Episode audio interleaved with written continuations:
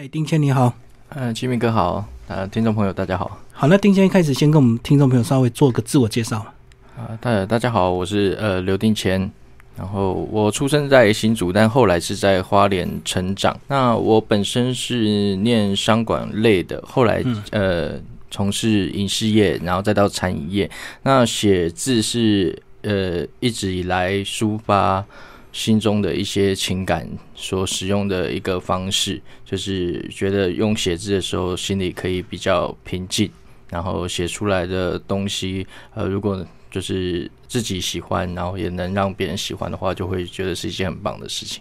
所以你创作也是用手写诗吗？平常手上如果我旁边有笔记本的话，是会用笔记本的方式，但是随着科技的演变，用手机记录有时候也是一个比较。快速的方式，就是如果手边没有纸笔的话，也是会用手机记录，就是那些零碎的一些想法，然后最后再把回去把它组织成一个比较有脉络的一个文章或者是诗作这样子。嗯，所以你大部分的兴趣就是写诗跟这个呃练字，就是这样子吗？呃，其实兴趣还蛮广泛的，因为我我在接触文字的时候，曾经就是听过一些作家他们的分享。他们会觉得说，生命中的经历其实可以带给写作更丰富的一种层面的东西，所以他们认为，就是我也我也这样子深刻的体验到，就是你自己本身，呃，不管是情感上面的经历，或者是在人世间的一些阅历，它可以更帮助你在写作方面的广度。所以我就会对于很多东西产生高度的的兴趣，是来自于你想要了解的这些东西。那这些东西到最后也会变成你一个写作的一个养分来源，这样子。所以你很努力把自己生活过得很精彩，这样子。在二十五岁之前呢，嗯，就是那时候会更希望能看更更多更多的东西。所以那时候做了哪些事情？那时候做了什么事情？那时候呃，就会想要参与一些演出的部分，因为。呃，刚出社会的时候是进电视台工作，就会接触到影视产业。那呃，比如说是有一些，就是比如说临演啊，或者是临时呃，他们需要一些演员的话，就会自己去上阵，去当担任一些角色。那如果以前的个性的话，就可能不会，但是就会你会想要获得那样子的一个人生的经验，你就会去参与那样子的。然后还包括后来的，比如说骑脚踏车环岛，然后再到加拿大去生活一年。都是因为觉得想要获得更更多的一些生活的体验的方式，这样。那一年是去读书吗？还是去？没有，就是我有申请到那个 working Hard Day 的部分。对对对，了解。好，那接下来讲一下你这个呃文学创作大概从什么时候开始？呃，文学创作也是大概二十二岁之后，我写作的时间点很晚。嗯，就是以前呃以前没有想要把。写作当做人生的目标之一，那是一直到后来就是阅开始阅读之后，才开始对写作产生兴趣，就是觉得用这种方式去记录你想心中的想想法啦，或者是心中的感触，它是一个对我来讲是一个比较容易做到的事情。所以你是先从阅读开始，然后那时候读什么？那时候其实是比较多的类型小说，因为在比年纪比较轻的时候，你还是会比较去看一些呃情情爱类的小说啊，就是可能校园类的。然后到后来，你就会开始慢慢随着年纪渐长，你就会开始去看一些别的作品。嗯，就是呃，其实我看台湾的比较多，我非常喜欢吴明义老师的的作品，因为他的呃前面的写作。都是呃，比如说自然书写，或者是呃，关于一些在台湾已经消失的，比如说中华商场是他成长的经历故事。那就是因为这样子这样子的故事读起来都是非常亲切的。就是我对于翻译作品会有一种比较有距离感，因为他呃写作的场景或者是故事里面的发生的事情都是在比较远的地方。对啊，他可以欣赏呃故事或者是我们不同文化之间的东西，但是就觉得自己发生在自己台。台湾这片土地这样的东西就会读起来特别亲切，然后你就会觉得，哎，这样子的书写是有可能的，所以你就会喜欢这样的作品，然后并且就是朝着这方面的书写去前进，这样子。嗯嗯，所以你还是读比较多国内的一个作品就对了。呃，对，然后到后来比较。多都在读诗。然后读到二十二岁才突然开始创作，那时候是有特别的原因吗？或特别的事件吗？那时候二十二岁应该是你大学刚毕业嘛？对对对，大学刚毕业，因为那时候比较在思索，因为其实是我在十几岁高中的时期的时候，也不确定自己人生未来想走哪一条路，然后还没有想到那么远之前，你就要先面临到你大学要念什么选择科系的问题。对，然后我想要念电影类。但是因为那一年的，就是台艺大的电影学系，它的分数突然比去年高了蛮多。我原本以为我可以至少过第一阶段去有面试的机会，但是没想到就是没有上，所以后来就是考上了商管类的。所以在那边就已经人生有第一次的一个分歧点吧，就是算是没有朝你原本想要的方向前进。你那时候没有选台艺大的其他科系，然后到大二再转系吗？没有诶，因为那时候就比较像是跟家里去做一个协协调吧，就是因为就到台北念书，然后或者是念电影这样子的科系，它可能花费的成本对啊比较高，它的负负担比较比较重，所以就是没有申请到。那有申请到商管类的，所以我就先去念了商管类，然后也就这样子念下去，也没有想要转，然后一直到大四，就是我们系上还是有。关于影视管理的部分，就是广告管理。我们真正去拍广告、去写脚本、去创作故事的时候，你就会再度燃起那样子的热情。嗯，所以后来才会进入影视的工作，然后到后来觉得自己好像很喜欢写故事，就开始写。只是诗跟散文跟小说，它只是一个不同文体的区别而已。所以你那时候念三管，你觉得对你现在新诗创作有帮助吗？呃。我觉得最大帮助是我在念管理学的时候，因为那时候也会想要继续考研究所，但是管理学它是一个需要很脉络分明的一个逻辑性的东西，因为它就是全部都是问答题，它并不是一个有标准答案的，你要去念很多相关的理论的东西，它虽然都很偏向理论。但是你去读通这些理论的时候，你才有办法把这些人的各种的想法去集结在一个回答的一个题目上。所以在这样子的准备过程中，你就开始训练你的逻辑跟组织能力。所以我觉得这是对于写作方面是最有帮助的一件事情。嗯。那几年会不会念得很辛苦？因为我从访谈到现在，我一直觉得你应该是个非常感性的人，对不对？包括你读了很多爱情小说，包括你这本作品集，其实有一点这个爱情蛮多的一个成分在里面。呃，那管理毕竟它是理性的东西，所以那大学那几年你念得辛苦吗？我觉得比起管理更麻烦的是数学的东西，因为我就是数理方面很差，所以就是大学的时候念微积分啊、念经济都是念得非常痛苦的。那有靠社团去补吗？东华大学是一个，呃，社团风气比较不兴盛，它比较像呃系上的球队比较兴盛，因为它运动类，对对，因为它是一个很大的一个校园，对，然后我们对于就是户外活动。就比较有，就是大家的参与感比较多，所以就是大家都在玩，就是在玩球类方面的运动。嗯哼，就在大草原上奔跑，就对。对，没错，就是一个快乐的大学生。对，其实就是社团真的比较少，就是大家都在打球。嗯，所以你那时候也没有接触一些诗社或者是一些诗的这个社团。我觉得十应该大学应该已经到十四十五年前刚进去校园的时候，我我觉得我们那时候的校园环境没有像现在对于读。课外读物那样子的风气，因为我觉得我们的成长过程中还是比较偏向，就是师长们会比较不鼓励我们去读课外读物的那个那个时代啦。就是我们还是偏重升学升学教育，他会希望你能把精力都花在读课本上面，而不是花这样。所以那样子的时代，可能鼓励阅读比较少。我觉得现在有比较开放。就是大家整个风气的问题，所以我觉得现在的校园风气比那时候好。所以你算是比较早年的那一代，就对，过得比较单纯的大学生活这样。呃，对，比较不有趣的大学生活。然后从二十二岁呃开始写，写到现在，所以你早期的作品是不是都收录在你第一本的这个作品集？呃，对。就是二十多岁写到就是快三十岁那样子的作品，都是收录在第一本的诗集。就是嗯，其实这两本的诗集它非常的不太一样。我觉得它的组组成跟呃，你心态方面反应，就是你的心心境不太一样了，所以你写出来的东西也不太一样，所以这两本的风格差异还蛮大的。这本这个主题性有比较强吗？这本的主题性比较单一，嗯，就是因为呃前一本第一本诗对白，它收录的范围比较广，就是你可能跨越的年度比较对长比较久，而且收入比较杂。对，所以每一个呃那几年不同阶段写出来的东西，都会被收录在第一本里面，嗯所以它的面向比较广。那这一本《愿你明了我说虚张声势的谎》，它主要就是这两年的作品，所以它的面向会比较单一集中的部分，它主题性比较集中在我这两年的心理状态这样子。所以这两年也算是一个相对安定稳定的一种状态嘛，在生活上。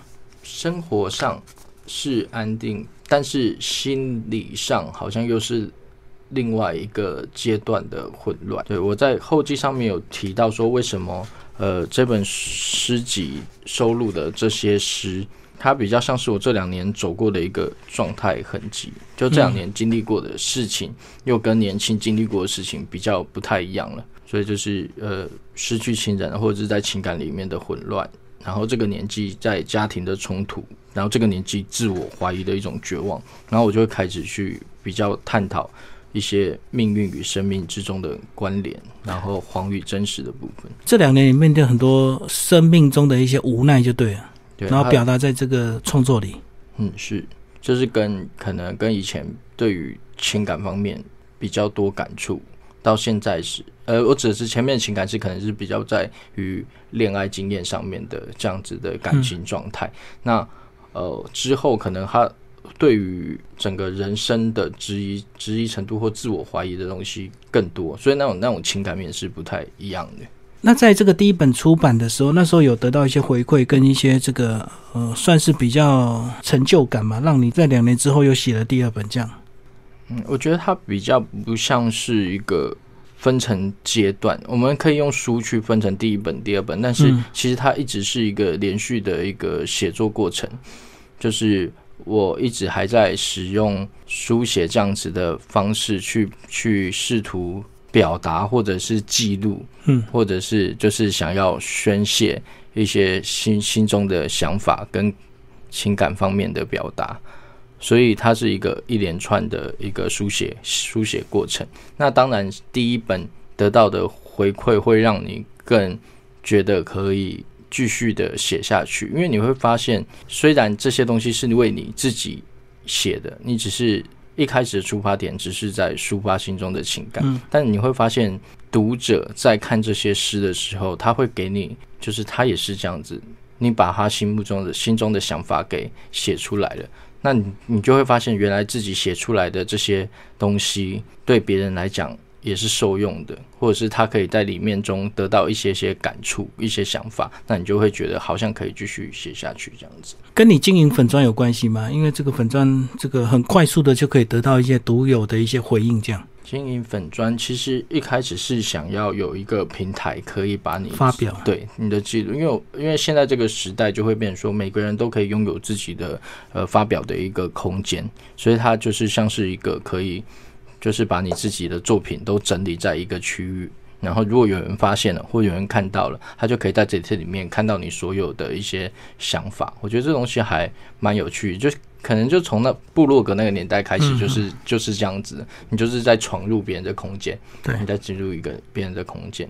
所以我觉得这样子的方式是还蛮有趣。它虽然是平台上面在科技进步上面的一个转移的过程，但是对于人类就是想要揭露情感的方面，我觉得是一样的。讲到科技平台，有没有让你这个创作速度变得更加快速？因为这个手机容易嘛，这个笔电随时都可以 key 字这样子。嗯，我觉得它比较跟就是科技进步这个平台的变迁无关。我觉得它比较像人生阶段感受力的问题。人在面临第一次的经验中，都是特别有感触的。对对，然后所以当你年纪渐长，你经历过的事情越多，你就发现你自己不再那么的激动，对于很多东西你不再那么惊艳。嗯，我觉得这时候就是感到害怕的时候，就是你再也没有办法得到你第一次惊艳到的那种感受了。新的激情就对了。对，你就、对，所以这个东西反而是会让你在创作上面速度变慢，它反而是是慢，对，它就是人，因为你的经历变多，你在对于是这些经历过的事情，已经不再那么有有激动的心情，不再有那么有深刻的感受的时候，你就很难再用很真诚的心情去把这些东西写下来，所以反而在年纪渐长之后，他整个创作速度又再再慢下来了。哦，确实有时候这个呃创作真的是因为这个第一次的经验的一种冲动，让你有这样创作的这个想法。可是当很多事情你慢慢觉得已经觉得很多事情都是理所当然的时候，很多事情它就不需要记录，或者是它就不会带给你感动，因为生活本来就是如此，或者是很多事情它本来就是这样。对，虽然对于阅读者来说，每个人经历过的事情不同。呃，你可能经历了无数次，但他对他来说，他可能是第一次经历，所以他在读的时候还是会有那样子的的体验。但是对于我们来说，我们还要不要再重复的去书写我们已经经历过的事情？那就是呃，每个创作者他自己的选择。接下来讲下书名，好吧？为什么取这么长的这个呃名字？就是刚刚提到说，这两年的一个心理状态，它是一个比较混乱的。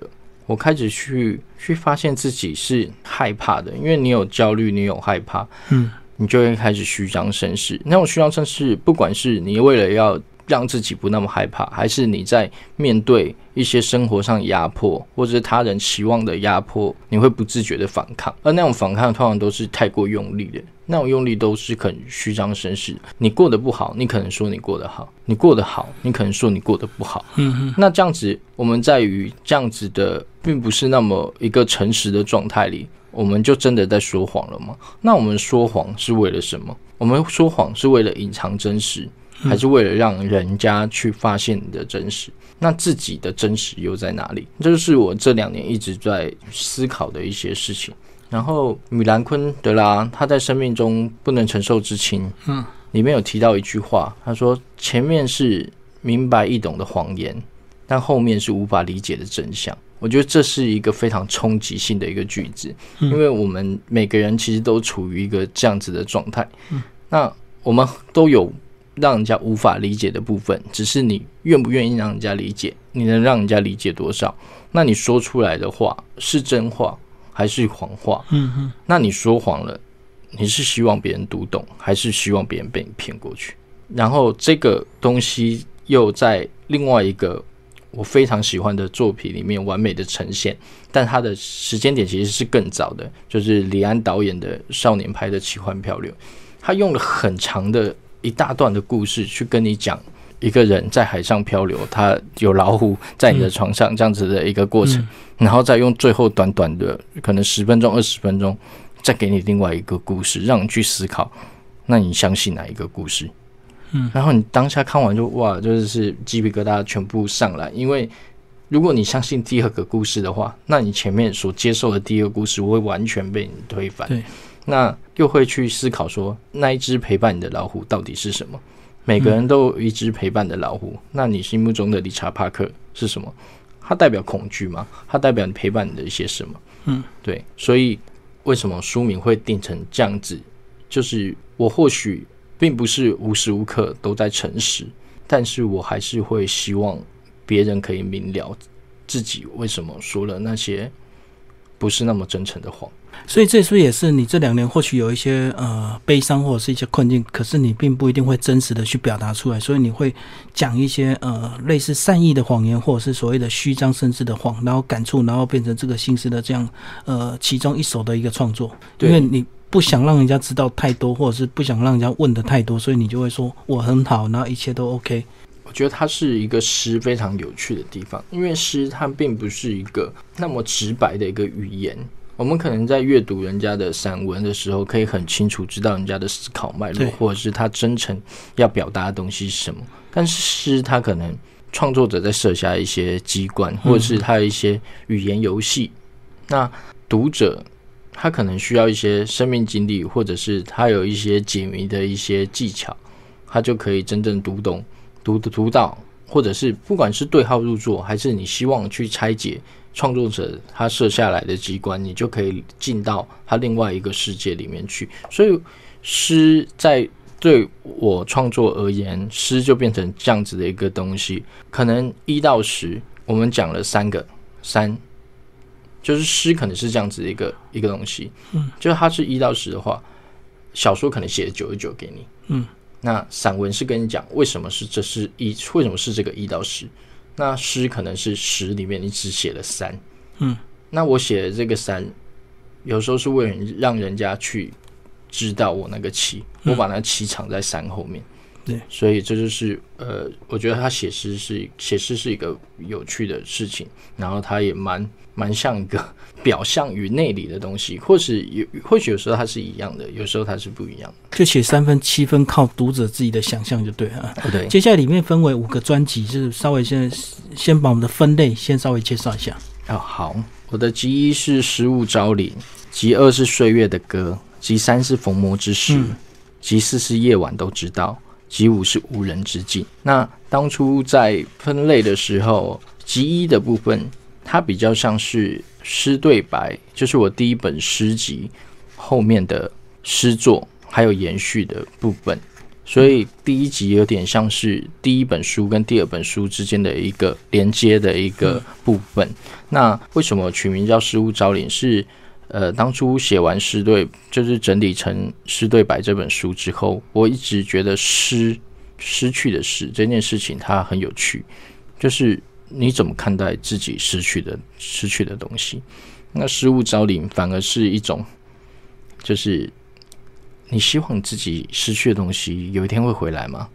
或者是有一天，如果你再找到了你失去的东西，你还那么喜欢它吗？嗯。我觉得这都是一个思考的思考的一个很有趣的很有趣的地方。所以《集一失物招领》它的第一首诗就是在讲说，你得到这个东西，你得一颗扭蛋的爱情，你得到这颗扭蛋呢？如果你这颗扭蛋不是你喜欢的，你还会留下它吗？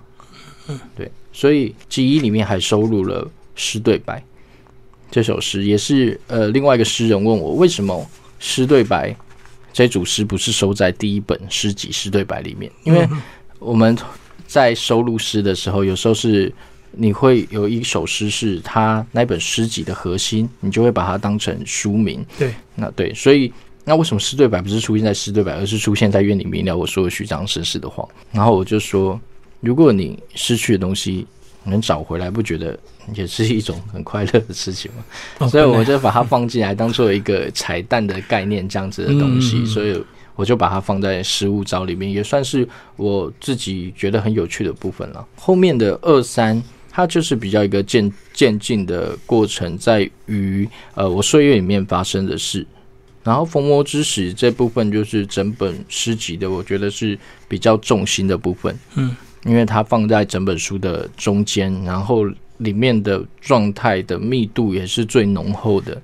它是在记录我一些你非常不好的时候状态写下来的诗，因为它那个状态是很浓烈，浓烈到你可能不进入到那样子的一个逢魔状态里面是不能感受到的，或者是你根本没有办法写下的。你平常在这样子呃日常生活里面是不可能有那样子的经历去书写的，你一定要在某个非常。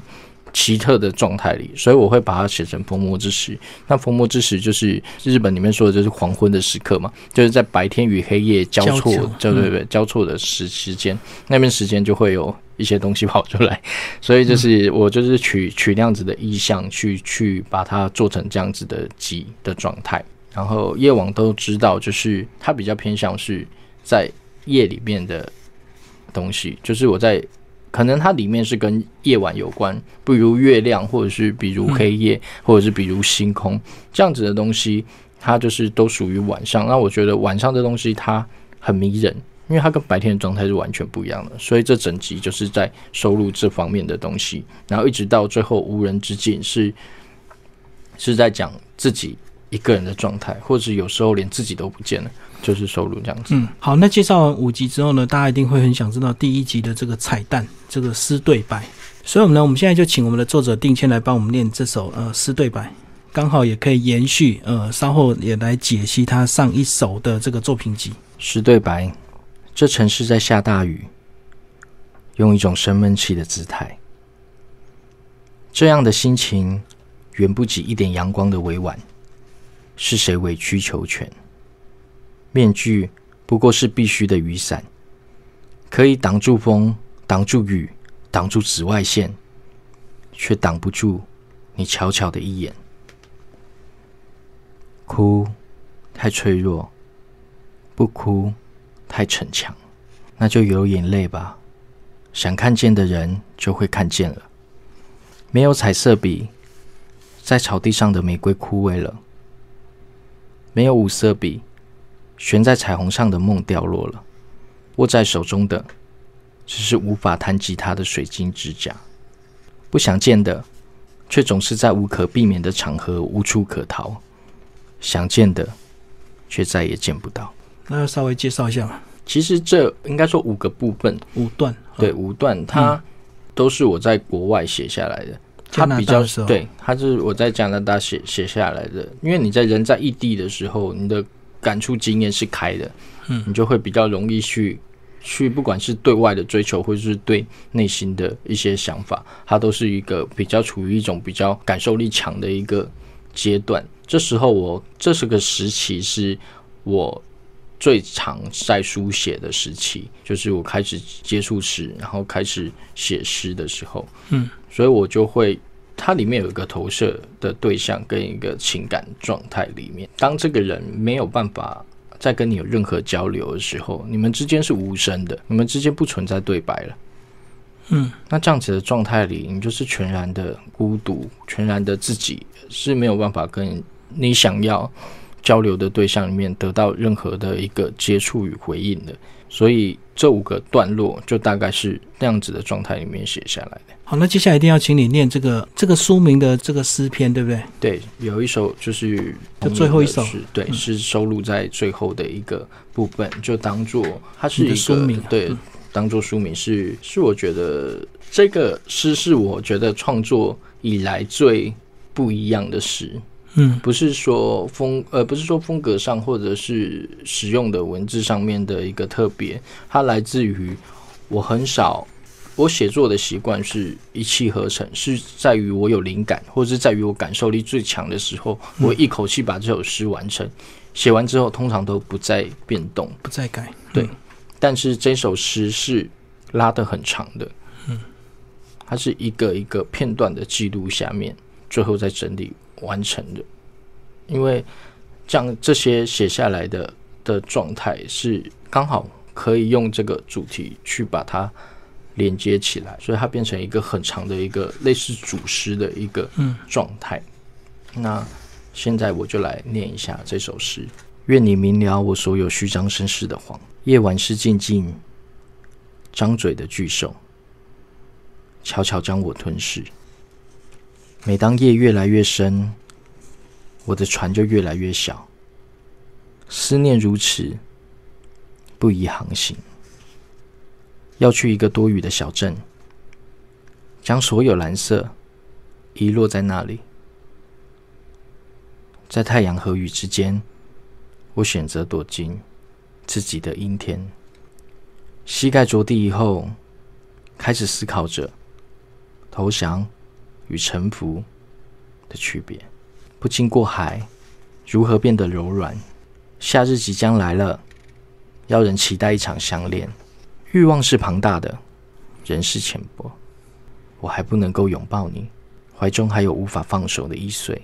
金鱼在新叶下翻身，我们在城市里流亡。我站在这里，没有翅膀也要挥动手臂。命运常有阵风，有人被吹开。就从此散落。我知道你或许再也不会回来了。这首诗为什么那时候你会写的这么长，这么这么多的片段去组合起来？这首诗大部分的诗作都是我在房间里写出来的，不管是在书桌前面，还是在躺在床上准备就寝时，再拿起手机记录下来了一个想法。它就像是。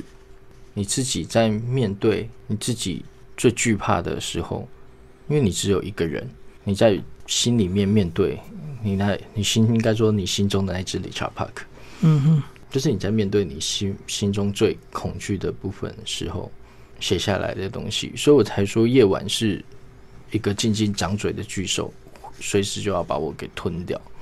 然后我夜越来越深的时候，我自己就越来越小。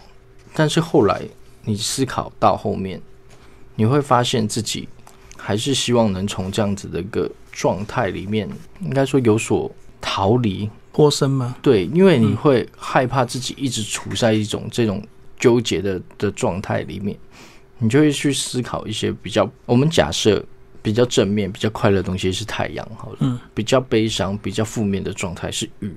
那你要往哪里走？我不知道，所以我才说我选择躲进自己的阴天，就是我需要一个不一样的一个状态，不一定是你得强迫自己、鼓励自己。好，我现在要振作起来。还是你就自己自溺在一种更深层的一个状态里，嗯，我暂且都还不知道，所以我才才会再去找出另外一个空间去去思考。然后我想要经过经过海，然后我想要去看一下星空下面它到底到底有什么。就是我们我们生活在城市里面，但是我们汲汲营营的过生活，那鲸鱼。它却是在星夜下翻身，你就会去思考说，那我们跟他们到底有什么不一样？那我们要继续选择当这样子的一个状态，还是你可以跳脱到另外一个状态去当鲸鱼？那这是本身中就是一个一个转换的的过程。所以你刚刚讲到这几年你最大的恐惧是什么？我觉得是无法好好面对自己，就是想的比较多，可是能做的太少，这样子吗？对很多生活现况的无奈。我觉得它比较不是一个我人生中长大之后面临到现实的问题，它比较像是你一次性的痛苦，它没有办法根除，它没有办法治愈，嗯，它就会一直藏在你心里心里面。就是很多人可能他每个人有不同的早期的痛苦，我觉得他那个早期的痛苦是是根深蒂固的，他不管是你成长到什么阶段，它都不可以被拔除的。其实有点像童年的阴影嘛。对，我觉得是是你越早期。接触到，然后它无法无法去被解决的一个一个状态时，它就会一直跟着你。那如果你因为这样子的一个痛苦的状态而没有办法去改变的话，那你在这样子的时间蹉跎之下，你再回去看的时候，你会发现它有更可怕的东西，在于来自于你根本无法将时间再来一遍。所以我觉得，我觉得我最无法面对就是当你还没有去。好好的处理你自己经过的痛苦的时候，嗯，又有更现实层面的痛苦再压过来，那来自于你人生阶段的改变呢？你可能比如说十五岁之前发生的痛苦，造成了你以后人生的方向的问性的问题。但是如果你往后的十五年没有办法去解决，你好好去处理你之前遭遇过的事件的时候。你会在发现你三十岁的时候，又会面临到新的人生的痛苦。那在这样子的痛苦的堆叠之下，它其实是压力压力更更巨大的。我觉得那个恐惧在于来自于你对于你没办法自我面对，而又有新的压力进来，觉得比较偏向是这样子的状态。旧的无法根除，可是新的又来，因为随着我们的年长，我们的烦恼忧虑会越来越多，这样子，所以最后就整理这样的情绪变成新诗创作。所以呃，创作出来对你有疗愈吗？会让你心情比较舒坦吗？我觉得或多或少一定会有的，因为来自于你肯表达。第一，你肯表达就是一个舒缓的一个，就说出来就是好事。对，然后再就是有人可以经由这样子的东西去理解你。我觉得人都是需要被理解的，不管是透过什么样子的方式。而且透过你讲出来之后，你可能会找到跟你有一样痛苦的人，所以你们彼此还可以有互相帮忙、互相这个呃慰藉的一个地方是，嗯。最后总结你这本诗集好吗？你这本新诗在你这个创作出来之后，你有锁定所谓的对象吗？如果真的说有锁定的对象，我觉得一定是我自己。嗯嗯，因为如果人生终究是要一直往不同的站去前进，我觉得这个像是我的一艘小船或是一根桨。嗯嗯，它终于帮我航向了下一站。嗯嗯。就是我终于把这两年的一个状态好好的表达出来，对，表达出来。呃，定千，你本业是这个吧台，所以这个我们刚聊了蛮多，或许你在内心还有一些呃伤痛要去面对。呃，那你会用你吧台的专长去调一些特别的东西给自己喝吗？比如说某一些咖啡是你在心情郁闷的时候，呃，会特别喝的东西，就是大人的冰美式。嗯，大人的冰美式，它就是美式咖啡。加上咖啡酒，所以它在喝起来的时候就美式咖啡的味道，但是后面又有酒精的作用力。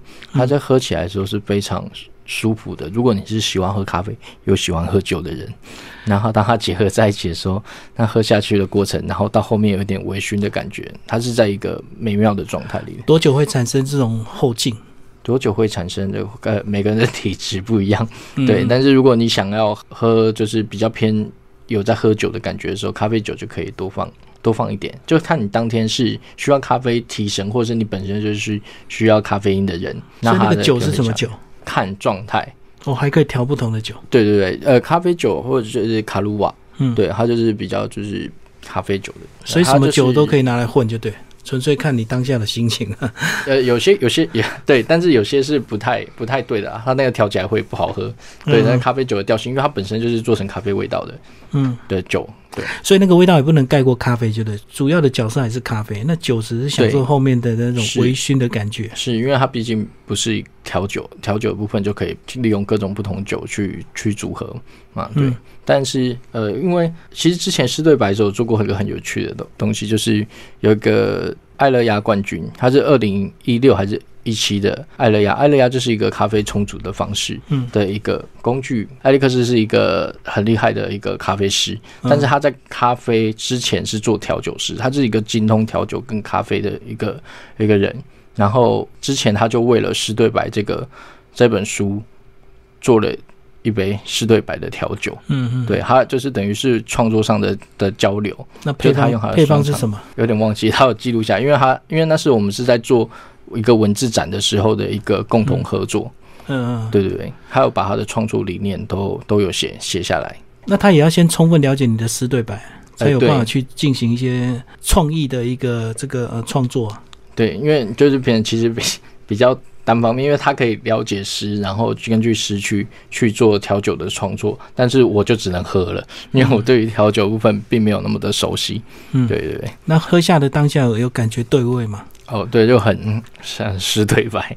嗯，对，你可以感受到说他为什么选择，因为他有跟我说他选择了哪哪几款酒，然后他的处理方式，就是你可以了解到他是真正的去读了这本诗集。我觉得这是创作里面非常有趣的东西，就是你原本只是单纯的在写，但是你却后来发现这个东西可以让你跟别人有更多的接触，嗯，然后进而产生朋友的情感或者是创作上面的交流，那都是我原本没有想过的事情。就那个定先分享你的粉砖好不好？我的粉砖就是我的本名后面再加上前言。对，那时候就是想记录我刘定谦写下来的文字，所以才用这样子的粉砖名称，就是刘定谦，嗯然后写港前也前言这样子。然后上面都分享你的新诗创作吗？呃，除了新诗创作以外，还有就是我的一些呃日常的散文，或者是我还是有在写一些故事系列或者是短篇小说。其实只要是创作文字的部分，都会放在上面。所以听众朋友有兴趣，欢迎这个追踪我们作者的粉砖哦。好，今天非常谢谢我们的定谦为大家介绍他的《愿你明了我所有虚张声势的谎》，然后斑马线文库所出版，谢谢。好，谢谢大家，谢谢谢谢金明哥。